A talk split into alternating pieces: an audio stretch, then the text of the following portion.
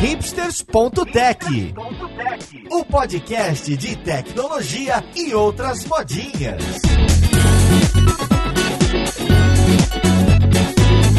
Olá, caríssimo ouvinte, seja muito bem-vindo a mais um episódio do seu podcast favorito. Meu nome é Paulo Silveira, esse aqui é o hipsters.tech e hoje a gente vai falar da melhor linguagem de programação que existe no mundo. Ou se ela existe, né? Então vamos lá pro podcast ver com quem que a gente vai conversar.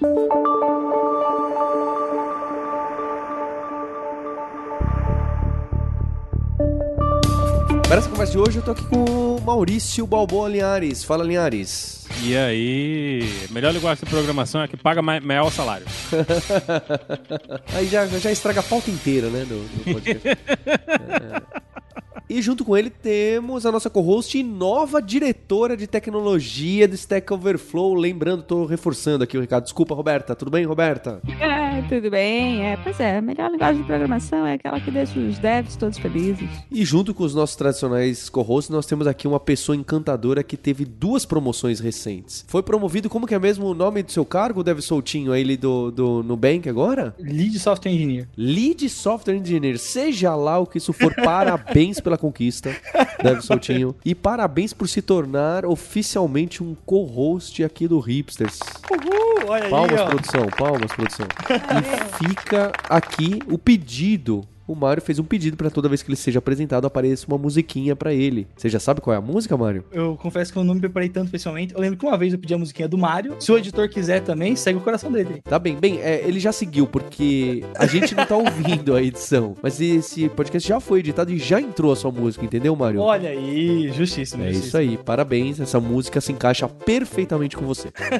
Muito bom. E a melhor linguagem de programação é essa, essa que você faz e acontece. É isso aí. Bem, mais um chato estragando a Então, é, acho que a pergunta é essa, não é? Acho que isso permeia não só aquela velha pergunta de tem muita gente que escuta o Hipster está no começo de carreira, pergunta, Paulo, o que, que eu estudo? Paulo, eu vou pra qual caminho? Ah, mas me falaram que o mercado tal paga melhor, mas me falaram que Java tem mais vagas. Ah, mas me falaram que no JavaScript a vantagem é que é mais fácil full stack. É, eu me preocupo das pessoas se guiarem só por isso, me dá uma preocupação bem, bem forte, né? Especialmente quem fala, ah, eu amo essa, mas me falaram que, né? Eu acho que o mercado é tão grande que se você ama mesmo, né? Claro, com algumas exceções, acho que você devia seguir esse instinto aí nesse momento. Mas acho que a pergunta é mais ampla do que, que é a carreira e, e- e etc. Como que é hoje o mercado das linguagens de programação em relação ao que, que eu consigo, posso e desenvolvo melhor com elas? Deixa eu tentar colocar ainda melhor. Eu consigo fazer qualquer coisa com qualquer linguagem de uma maneira não estranha? Porque é óbvio, né? Ah, é tudo incomplete, então a gente faz tudo com Tetris. Sei lá eu, né? Sabe aquelas maluquices? Beleza, Sim. não é isso que eu tô perguntando. não é isso que eu tô perguntando. Tô perguntando, se eu for criar um sistema web numa linguagem que em C,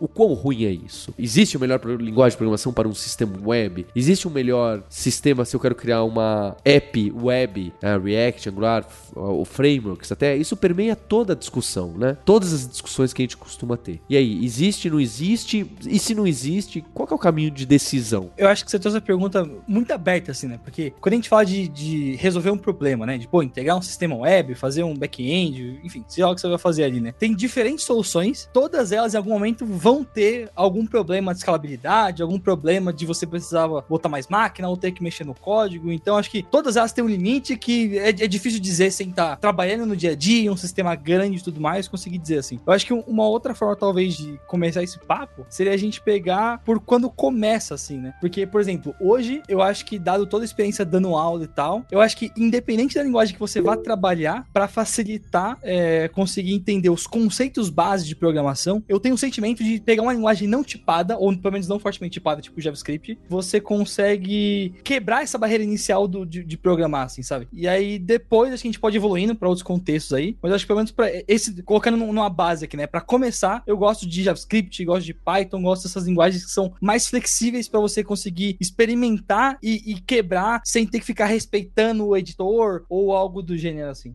Você acha que é um bom começo ou você prefere mais, mais longe aí, Paulo? É, eu acho que tem uma resposta muito uh, simples para a primeira pergunta do Paulo, que é: existe uma linguagem, a melhor linguagem para cada contexto? E aí eu, eu acho que não. Eu acho que existe um conjunto de linguagens sempre para cada contexto, e aí desse conjunto, Boa. qual é a melhor? Isso é, é, é, muito pessoal e depende muito de como se aprendeu, qual ferramental a pessoa está acostumada a usar, e aí o processo de decisão é um pouco mais uh, de fato pessoal e intransferível. Mas uma linguagem, qual é a melhor linguagem para fazer site hoje? Isso eu acho muito difícil de ser respondido. Para mim, eu sou taxativa em dizer que não, não há, não há uma melhor linguagem para fazer site, assim como uh, não há uma melhor linguagem para fazer sistemas embarcados. Mas o conjunto de linguagens que se existe ferramental para fazer sites é muito maior do que o conjunto de linguagens que se existe para fazer sistemas embarcados. Portanto, uh, se você está nesse segundo grupo, a sua decisão vai ser um pouco pouco mais fácil em função do conjunto de opções ser um pouco menor. Eu concordo muito com o Mário. A questão do JavaScript, a gente já falou sobre isso em vários outros episódios, como linguagem inicial e o porquê que ela é benéfica para começar, né? Porque você não precisa instalar nada, você pode começar a aprender JavaScript no browser, né? Na ferramenta de desenvolvedor ali. Você não precisa de IDE, não precisa de compilador, não precisa nem saber o que é um IDE, não precisa nem saber o que é um compilador. Mas do ponto de vista da sintaxe da linguagem, linguagem, não sei se é lá mais amigável para aprender. Eu acho que linguagens que têm menos uh, firula, né, tipo Python, que não tem ponto e vírgula, não tem chave, etc. Quanto menos informação você dá para uma pessoa que começar a programar agora, mais fácil, melhor, menos distrações, né, menos ruído. E isso é uma, uma coisa que é estressada, não, não sou eu, não estou tirando da minha cabeça, não. Isso é pesquisa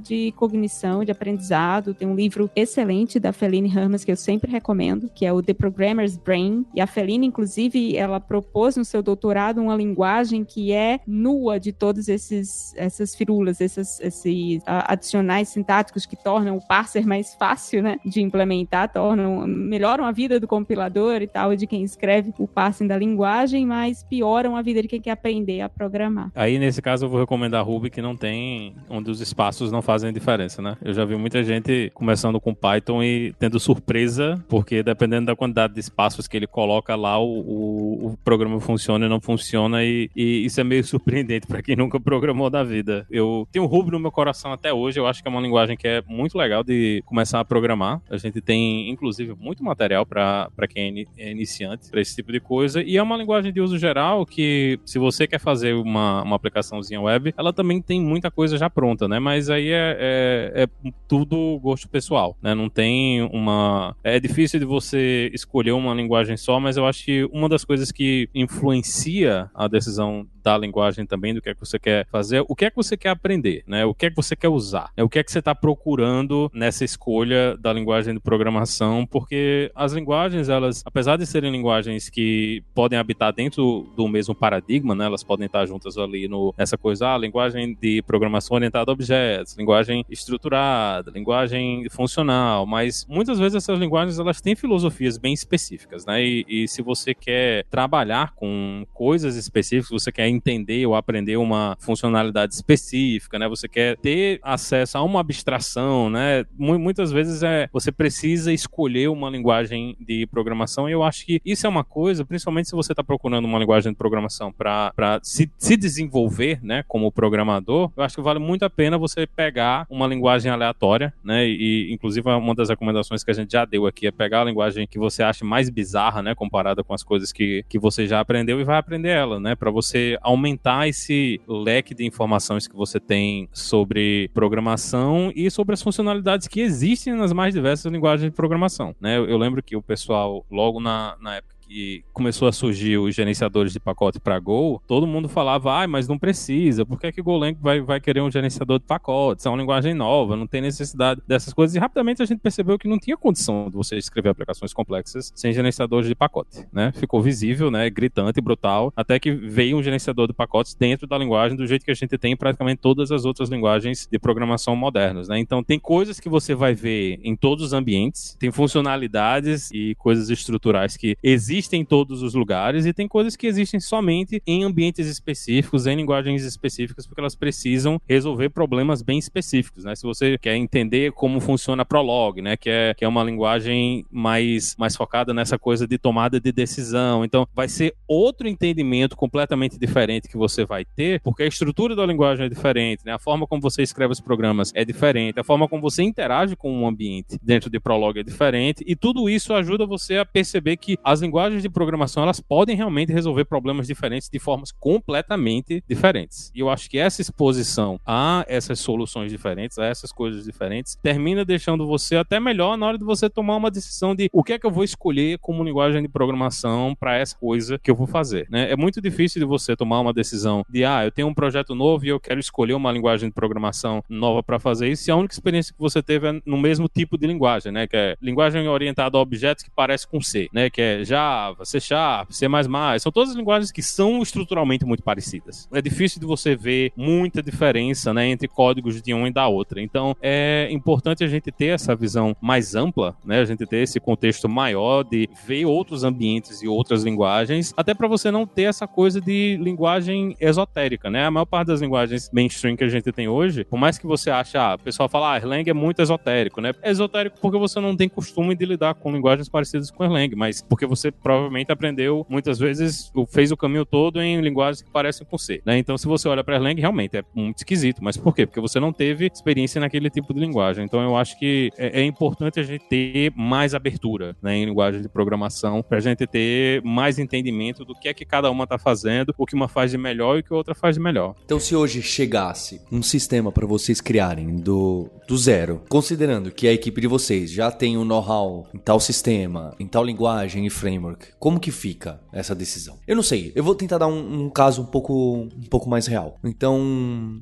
você trabalha com C Sharp, com Clojure, com Node.js. E aí chega um novo sistema web para ser criado que é um crudizão. É um crudizão que pode crescer, pode dar uns próximos passos, não é? Vocês vão fazer o que agora? Vocês vão usar fazer na linguagem que já estava porque a esse é o guideline da empresa ou vocês vão não, peraí, como hoje em dia isso aqui tem muito cara de Rails, eu sei lá se tem, tá? Vamos para Rails, mesmo que não haja tantas pessoas boas aqui com isso aqui, mas vai ser mais fácil ali. Como que fica esse tipo de decisão? Eu hoje em dia sou bem conservador em relação a isso, tá bem? Eu iria mais onde a equipe domina, mesmo que aquela linguagem, aquele framework, aquela stack não fosse o mais da moda, o mais unânime, se eu fosse sair perguntando na internet para aquele caso. Mas sei que pode variar. Então eu queria saber de vocês, o que vocês fariam nessa situação? Se jogando aqui primeiro nessa, né? Eu acho que eu iria mais nessa linha mais conservadora, assim. Principalmente analisando qual que é o cenário da empresa, né? Porque, sei lá, eu, eu conheço muita empresa, por exemplo, que o pessoal fala, tipo, ah, a gente usa microserviço. E aí o pessoal tem, sei lá, 15 linguagens diferentes diferentes. E aí, ter 15 linguagens diferentes gera muita complexidade na própria empresa, porque chega uma hora que tal linguagem desce um pouco do hype. Aí você tem dificuldade de contratar e tudo mais. E aí tem galera que fala, pô, mas aí, se você tem uma linguagem só, e a sua linguagem que você usa caiu em desuso, você perde o ponto nessa. Então, eu acho que nesse ponto de contratação, lidar com hype é complicado, mas aí eu acho que a empresa também tem que olhar o histórico dela, né? Então, pô, se você construiu a maior parte dos sistemas em, em C Sharp, ou em Node, ou em Clojure, né? Valeria a pena rodar uma pesquisa interna na empresa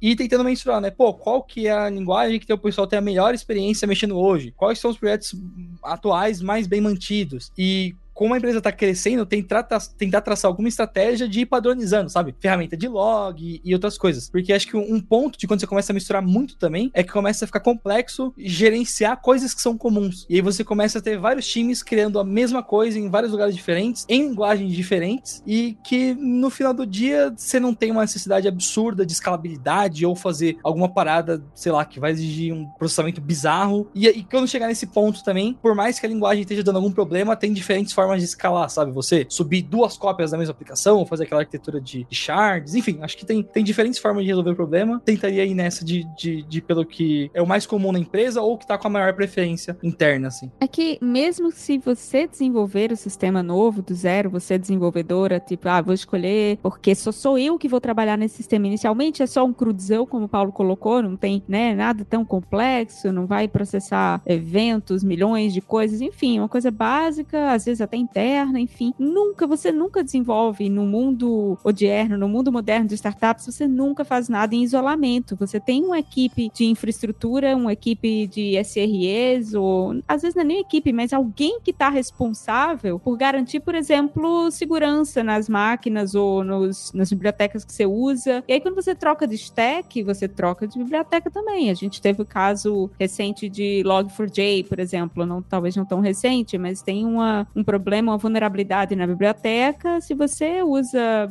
3, 4, 5, 10 stacks diferentes, você está muito mais exposto também a essas vulnerabilidades. E aí, a menos que você seja a única pessoa de fato responsável por manter essas coisas uh, no ar, né, por manter a resiliência desses sistemas e também por manter os patches e as atualizações de segurança em dia, é muito danoso para quem precisa fazer esse trabalho ter que lidar com 5, 6 stacks diferentes. Eu acho que, além da questão de contratação, né, é, da, da questão do hype, há de se pensar no custo que dá manter infraestrutura de monitoramento, observabilidade, login, é, instrumentação mesmo, para vários stacks diferentes, né? Build, deploy, enfim, tem todo um conjunto de coisas que está por trás dessas decisões que tem que ser levado em conta para além da linguagem unicamente que você vai usar. A menos que a sua linguagem, todas as linguagens que você está escolhendo, compilem para a mesma máquina virtual, você esteja no fundo, no fundo, você está trabalhando na mesma stack, só tá mudando a linguagem alvo, né? Mas fora esse cenário, eu acho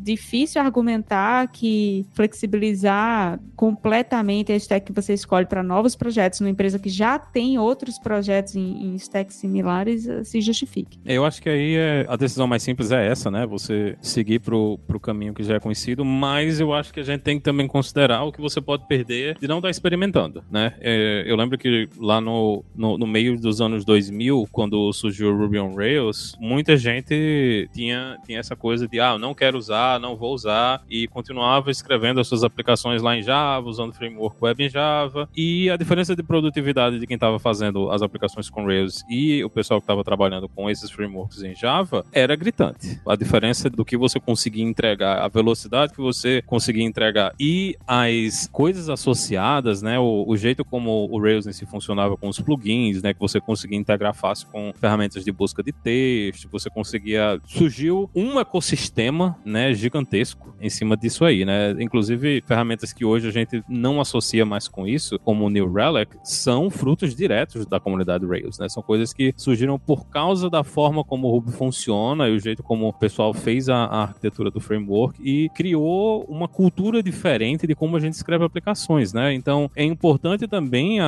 empresa e as equipes elas terem a noção de que talvez você esteja vendo uma coisa dessas acontecer. Talvez você esteja vendo uma coisa que traz um ganho de produtividade grande. E eu acho que a experimentação tem que ser uma coisa que deve acontecer. Não é que todo mundo vai escrever no seu próprio ambiente, na sua própria linguagem, do seu próprio jeito, mas a gente também não pode fechar os olhos para o que está acontecendo do lado de fora, né? A gente está sempre encontrando novidades, está sempre vendo formas diferentes de escrever aplicações, né? De formas mais simples e mais rápido. É importante que a, a, as equipes elas tenham né, acesso e tenham a possibilidade de, de ver que, pô, eu quero testar essa nova tecnologia aqui que eu acho que pode me entregar uma solução melhor, mais rápida, com, com a qualidade maior, ou vai, vai trazer uma vantagem competitiva para a empresa. Né? Eu acho perigoso também a gente se fechar completamente a os stacks diferentes, porque isso termina gerando até uma, uma coisa de ficar todo mundo meio descansado, né? Ah, a gente só usa isso aqui e esquece o que está acontecendo fora do mundo e fica difícil de você conseguir avançar, né? Eu lembro que quando eu vi o pessoal trabalhando com Java Server Faces enquanto eu trabalhava com aplicações em Rails, eu não conseguia entender, porque a, a, o nível de complexidade de você escrever aplicações com aquilo ali era um negócio negócio que não fazia o menor sentido para o que a gente estava fazendo com as aplicações web na época. Né? Ele não estava resolvendo um problema real. E muita gente seguiu porque aquele era o stack. Você estava dentro daquele ambiente, você estava dentro daquele stack e todo mundo continuou né, naquele caminho e morreu. Né? Aquele jeito de escrever aplicações hoje praticamente não existe. Né? Você não vai ver ninguém usando uma coisa dessas no, nos dias de hoje porque a gente descobriu que o caminho que o Rails estava apontando lá na época era o caminho mais fácil né? e o caminho que fazia mais sentido. Então eu acho importante ter esse equilíbrio. Né? Você tem tem que considerar, né? Você tem que ter responsabilidade pela decisão que você está tomando, se você quer mudar de stack, mas também não pode ser uma decisão que é impossível, né? Aqui na DigitalOcean a gente foi por muitos anos um, um Rail Shop,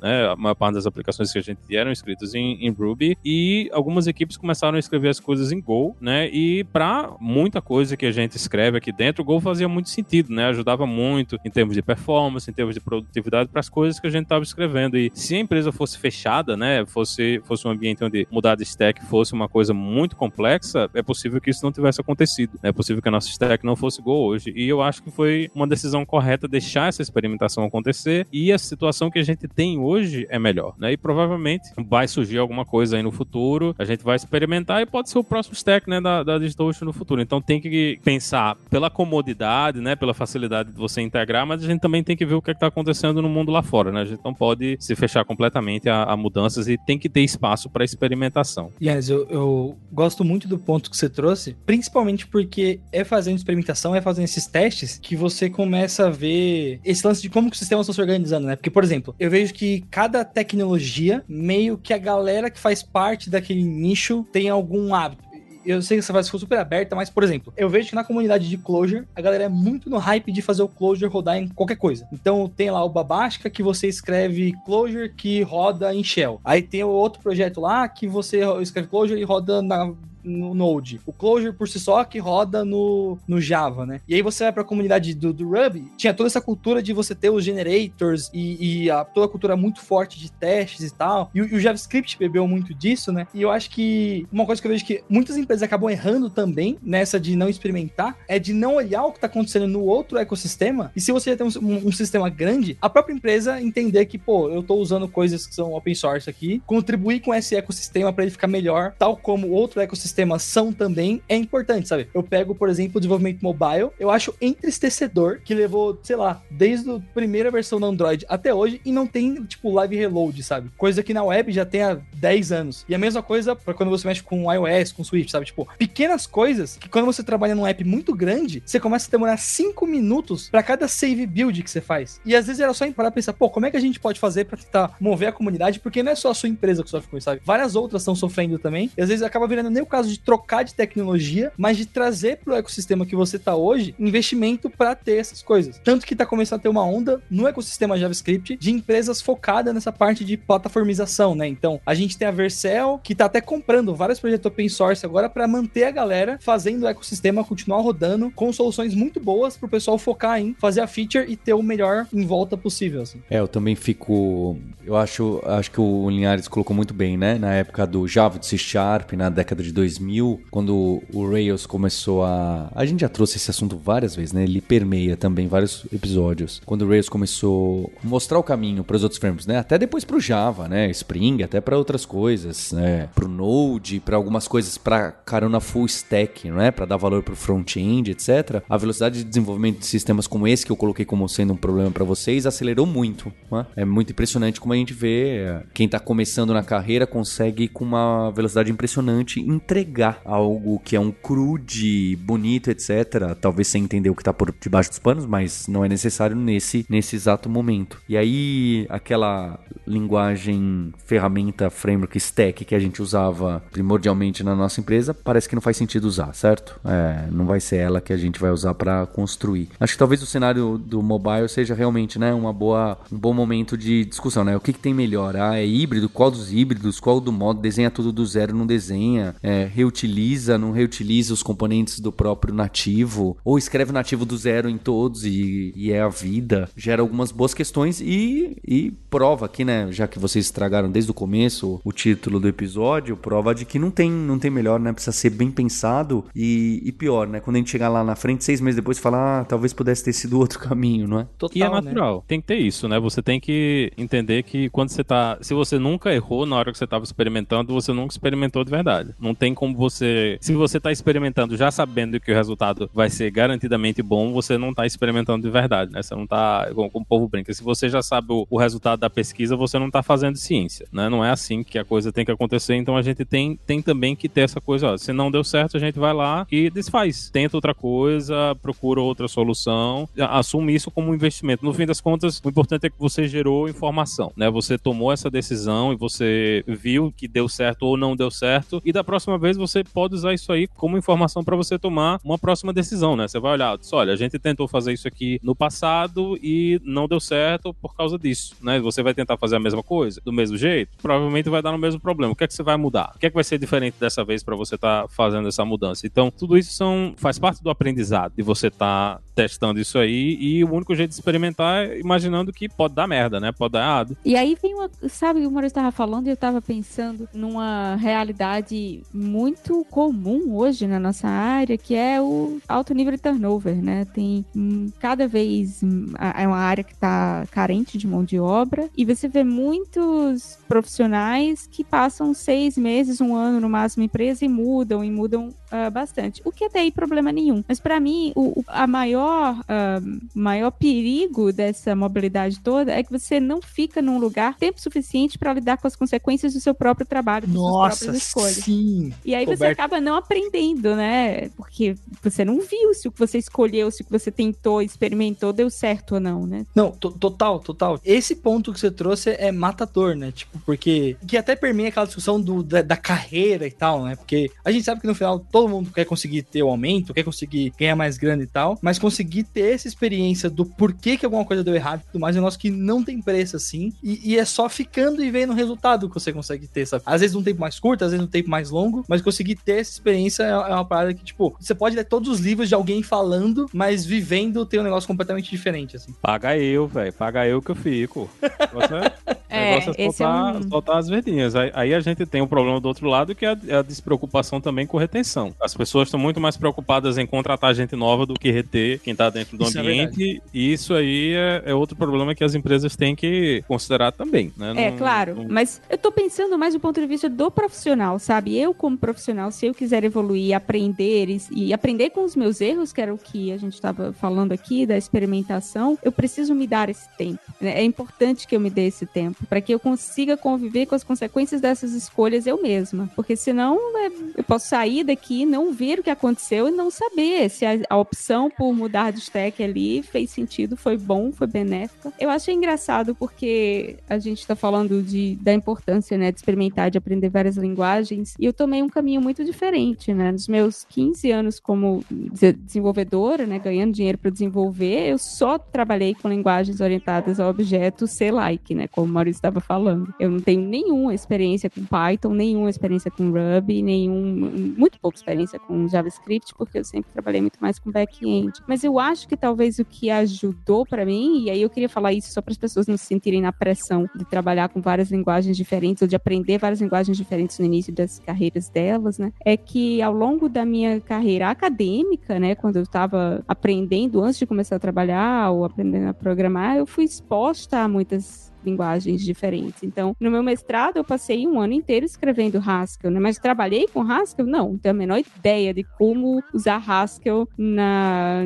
profissionalmente, né? Qual ferramental que eu teria que usar. Mas ainda assim, hoje, quando eu vejo algumas estruturas de C Sharp que tentam beber nessa fonte funcional, aí para mim é muito fácil de entender o que, é que elas estão fazendo. Diga, ah, isso aqui é uma, um casamento de padrão e tal. E eu acho que eu devo isso muito a essa introdução a linguagens funcionais puras que eu tive na minha uh, época acadêmica, né? Mas tudo isso só para falar que eu acho importante também que quem está começando a aprender programar não se coloque tanta pressão assim de aprender várias linguagens diferentes no no, início, né? Tenta focar em uma, entender bem uma, de fato se aprofundar em uma para depois tentar olhar para o lado até nesse ponto que você falou de ver várias linguagens, né? Eu acho que um bom caminho pode ser, por exemplo, se você começou a mexer com back-end, aí o lugar que você trabalha usa PHP. Trabalha com PHP, né? Consegue pegar essa base, e aí você tem um app na empresa que é escrito em Android, ou Swift, ou Dart com Flutter, ou até a app web com JavaScript, TypeScript e React lá. Tenta aí, conforme você vai melhorando e pegando mais confiança no sistema, pega para parear com alguém desse outro time, e essa pessoa vai te dar um pouco de contexto, e aí você vai vendo que você consegue descobrir que, ah, se no PHP PHP eu tenho lá o Composer, que gerencia os pacotes. No JavaScript, quem gerencia os pacotes é o NPM. E, e eu acho que isso vai ajudando a criar muitos links, né? Porque tem esse lance aí de ah, algum dialeto de Lisp ou baseado em C. Mas as estruturas gerais, você vai mapeando na cabeça. Ah, então pouco importa qual o nome da ferramenta. Eu sei que se eu for pegar uma nova, eu tenho que ver como que eu faço condicional, como que eu faço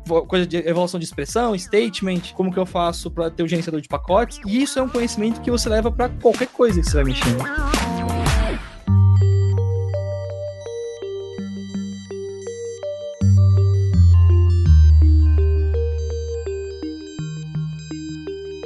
Mas e se ninguém tivesse olhando, nem julgando, e vocês não tivessem chefe? Ou melhor, vocês têm chefe, mas eles não entendem tanto de tecnologia, e vocês pudessem escolher qualquer linguagem para mandar falar, agora é tudo isso aqui, acabou, não quero nem saber. Pode ser mobile, pode ser front-end, back-end, pode ser, mas vai ser isso aqui porque eu gosto muito. E é isso que eu quero. E essa aqui é a melhor linguagem de programação, o melhor framework, o melhor stack. O que, que vocês escolheriam? Vocês não precisam, não precisa ser algo que vocês dominam, tá? É um sonho de consumo que eu, ah, eu queria enfiar isso aqui em tudo que é canto, nem sei direito como que é. Me falaram que é bom, li só dois artigos e eu acho que isso aqui que eu queria colocar. E, banco de, do banco de dados até o cosmético. E aí? Olha, eu vou começar porque para mim é bem fácil. Como alguém que programou um tanto de C++ durante a faculdade, né, principalmente para escrever coisas de computação gráfica, eu fico muito empolgada com o movimento em torno de Rust para substituir linguagens que estão mais baixo ali do perto do, do baixo nível e tal. Então, se eu fosse trabalhar em qualquer coisa nesse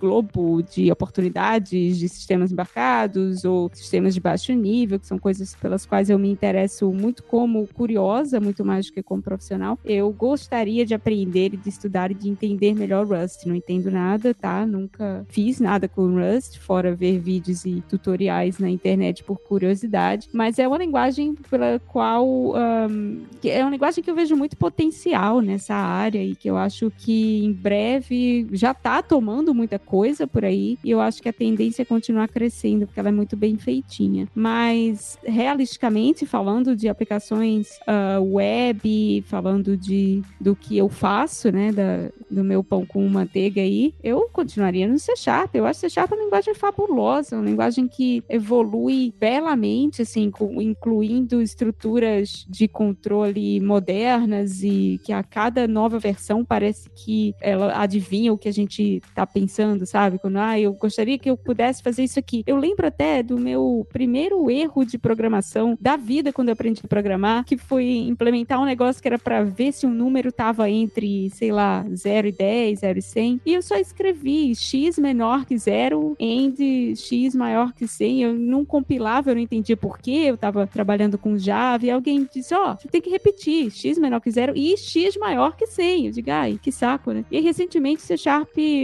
introduziu uma forma de fazer isso sem precisar repetir o X. E eu, nossa, que sensacional. Tudo que a Roberta de 2003 queria. Uh, e agora existe. Eu acho, enfim, uma linguagem que evolui muito bem, que tem uma equipe de uh, especificação muito competente por trás e que tem sobrevivido aí a, a, ao tempo, né? Tá, continua sendo uma linguagem moderna, cada vez mais rápida, cada vez mais leve. Olha aí, Roberto. E eu, eu, eu, posso até ganchar com a Roberta que. Bom, eu gosto muito do ecossistema JavaScript, então eu já entrego a, a segunda resposta, que é eu gostaria de conseguir escrever tudo em, em, Na verdade, não só JavaScript, né, mas TypeScript, porque eu gosto da flexibilidade de poder ter tipagem nos códigos mais estruturais, que eu tô lidando com valores mais complexos e tal, e na UI para componente não ter tipagem e só receber string ou número e ser feliz. Mas o, o Rush é uma parada que tem me pegado bastante também, principalmente porque boa parte do tooling JavaScript, olha só que doido, né? O ecossistema JavaScript tinha todo o orgulho de tudo é feito em JavaScript, JavaScript de ponta a ponta, e eu vejo cada vez mais a galera migrando o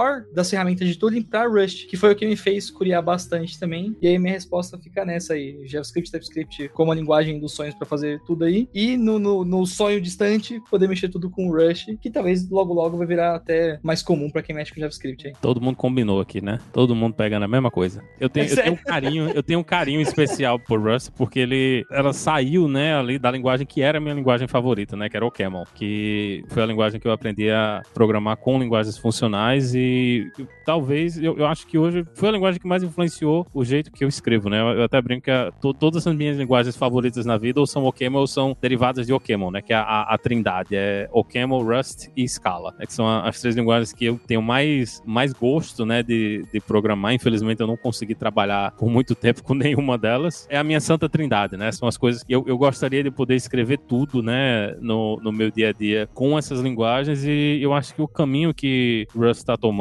principalmente por estar tá considerando, né, até, até a brincadeira que, que o pessoal da, da comunidade Golang não gosta muito de ouvir, que o, o Rust ele está considerando os últimos 30 anos de pesquisa em desenvolvimento de linguagem de programação, né? Como o Roberto falou aí, o C Sharp está acompanhando e o Rust está tá levando isso aí para o próximo nível por ser uma linguagem que não tem coletor de lixo, né? Então ela tem que, tem, tem que adicionar muito mais coisas ali para fazer com que seja fácil de você escrever software e o software que seja confiável, né? A gente está seguindo por esse caminho, principalmente para software que é embarcado, né? A gente está vendo o Rust tá no caminho para conseguir entrar dentro do, do kernel do Linux agora. Estão fazendo um trabalho incrível para fazer com que isso aconteça, né? É bem complicado você ter um, uma linguagem que funciona dentro do kernel num ambiente que restritivo que o kernel tem lá dentro. Então, eu espero, né? É, é, não dá para dizer que vai ser, mas eu espero que o Rust tenha um lugar, né, importante no futuro das linguagens de programação, tanto pela contribuição que eles trouxeram para a comunidade, né, de, das funcionalidades que eles trouxeram e provar que dá para você fazer uma linguagem sem coletor de lixo, né, que não vai ser igual a C e C++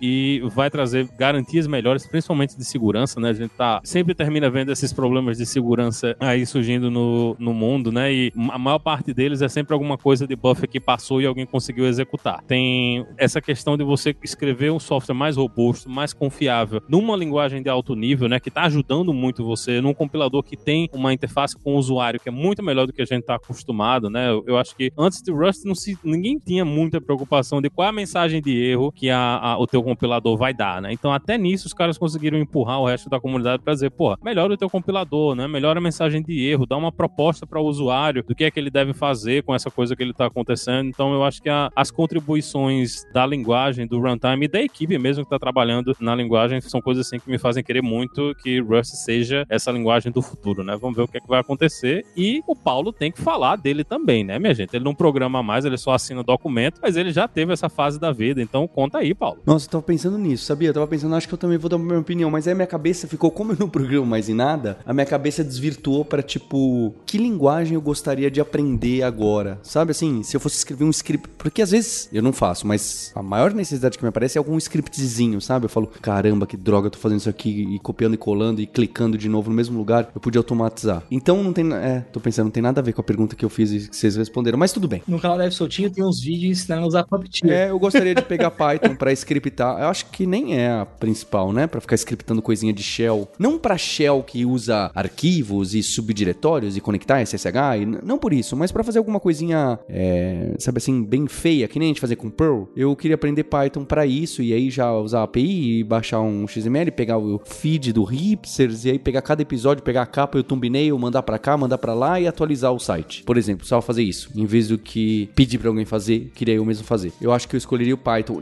Não consigo nem dar motivo. Colou ou não? Foi? Colou, colou. Colou, colou, faz sentido. É uma necessidade. Acho que muito da coisa é isso, né? Tipo, é você conseguir achar a linguagem que resolve as coisas do jeito que você gosta. Que nem eu, por ter trabalhado boa parte da carreira com front, eu vejo muito valor nesse lance de poder escolher quando eu quero tipar. Então a UI eu quero ter string, número e, e booleano, e o resto eu quero ter todos os tipos mais complexos, com autocomplete, com editor ajudando e tal. E eu consigo ver isso no TypeScript e no ClojureScript. Embora eu prefira trabalhar com TypeScript e JavaScript ali para fazer as coisas. Então eu vou deixar aqui aberto para ouvintes escreverem sua. Sua não, preferida não, né? A melhor linguagem preferida é. Vocês têm certeza qual é a melhor linguagem de programação? Ou framework até, né? Ainda tem esse mistério, né? As pessoas hoje em dia a gente já confunde linguagem e framework, não é? Nós somos programadores de framework. O que você programa? Ah, eu programo esse nome do framework. Então deixa o seu. A melhor, não é preferido. A melhor linguagem, a melhor stack e o melhor framework no Twitter, no LinkedIn. Marque a gente no Instagram. A gente quer ficar horrorizado com a sua opinião. Estamos esperando. E fica o agradecimento a aqui, olha só, adoro esse episódio só com os hosts, hein? E a você pelo seu download, pela audiência, por compartilhar esse episódio polêmico. Nós temos um encontro na próxima terça-feira. Hipsters, abraços. Tchau.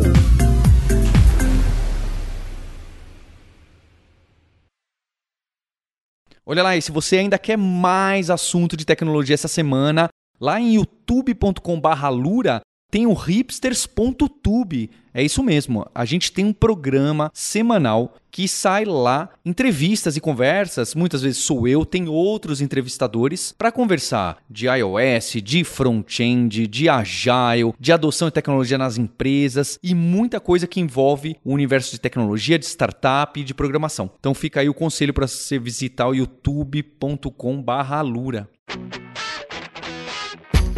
Você ouviu o hipsters.tech. Produção e oferecimento alura.com.br. Mergulhe em tecnologia. Edição Radiofobia Podcast e Multimídia.